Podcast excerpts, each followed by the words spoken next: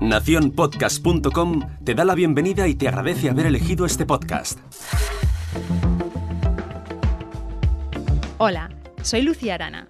Os hablo desde Barcelona y os doy la bienvenida al otro lado del micrófono.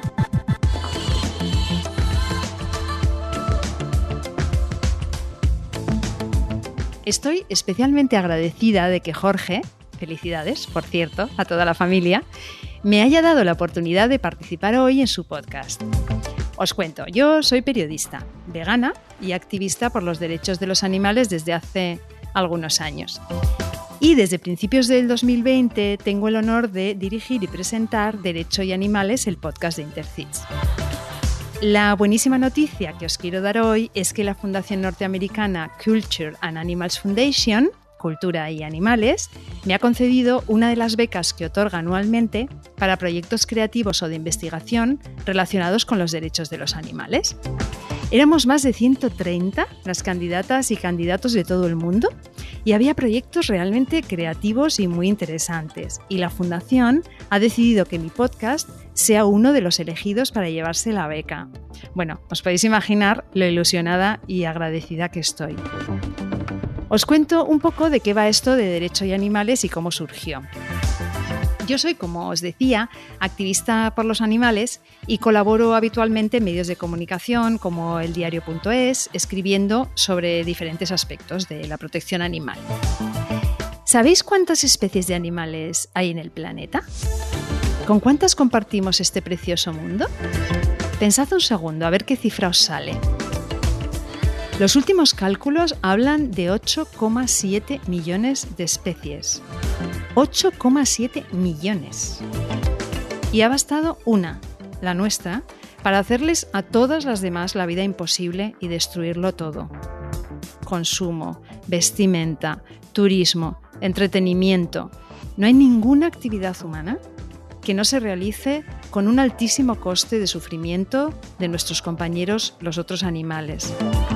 Pero podría ser de otra manera.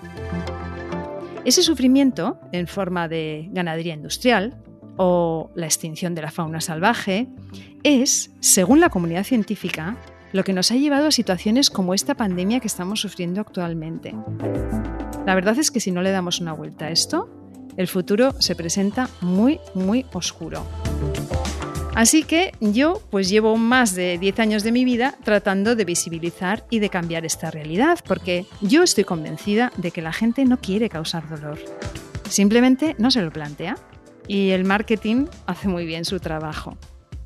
Así que hace un par de años empecé a colaborar como periodista con Intercits, que es una asociación que reúne a operadores jurídicos para trabajar de forma conjunta a, a favor de los animales. Los operadores jurídicos son, para aquellos que no estéis familiarizados con este tipo de, términos, son jueces, abogados, fiscales, agentes de policía, todas aquellas personas que operan en el ámbito legal. Y trabajando con ellos y con ellas me di cuenta de que realizan una labor muy ardua y solitaria y muy a menudo poco reconocida por el resto de la sociedad. En su propio ámbito profesional muchas veces han sido considerados como los de los animalitos, Hacen cosas como redactar propuestas para reformar nuestras leyes y que la crueldad contra los animales no siga saliendo gratis. Algunos se personan como acusación en casos de maltrato animal, muchas veces pro bono o incluso poniendo dinero de su propio bolsillo.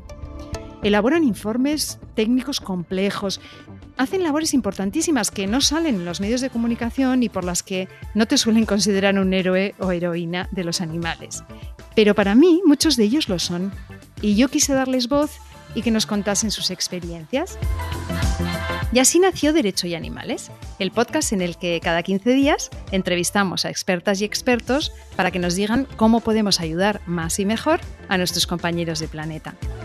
Porque la salud de nuestro mundo depende de la salud de todos los que habitamos en él. Ya vamos por el episodio 9, de hecho hoy hemos grabado el 10. Y si os interesa este tema, me encantará saber vuestras impresiones. Estamos en todas las plataformas habituales y también en Nación Podcast.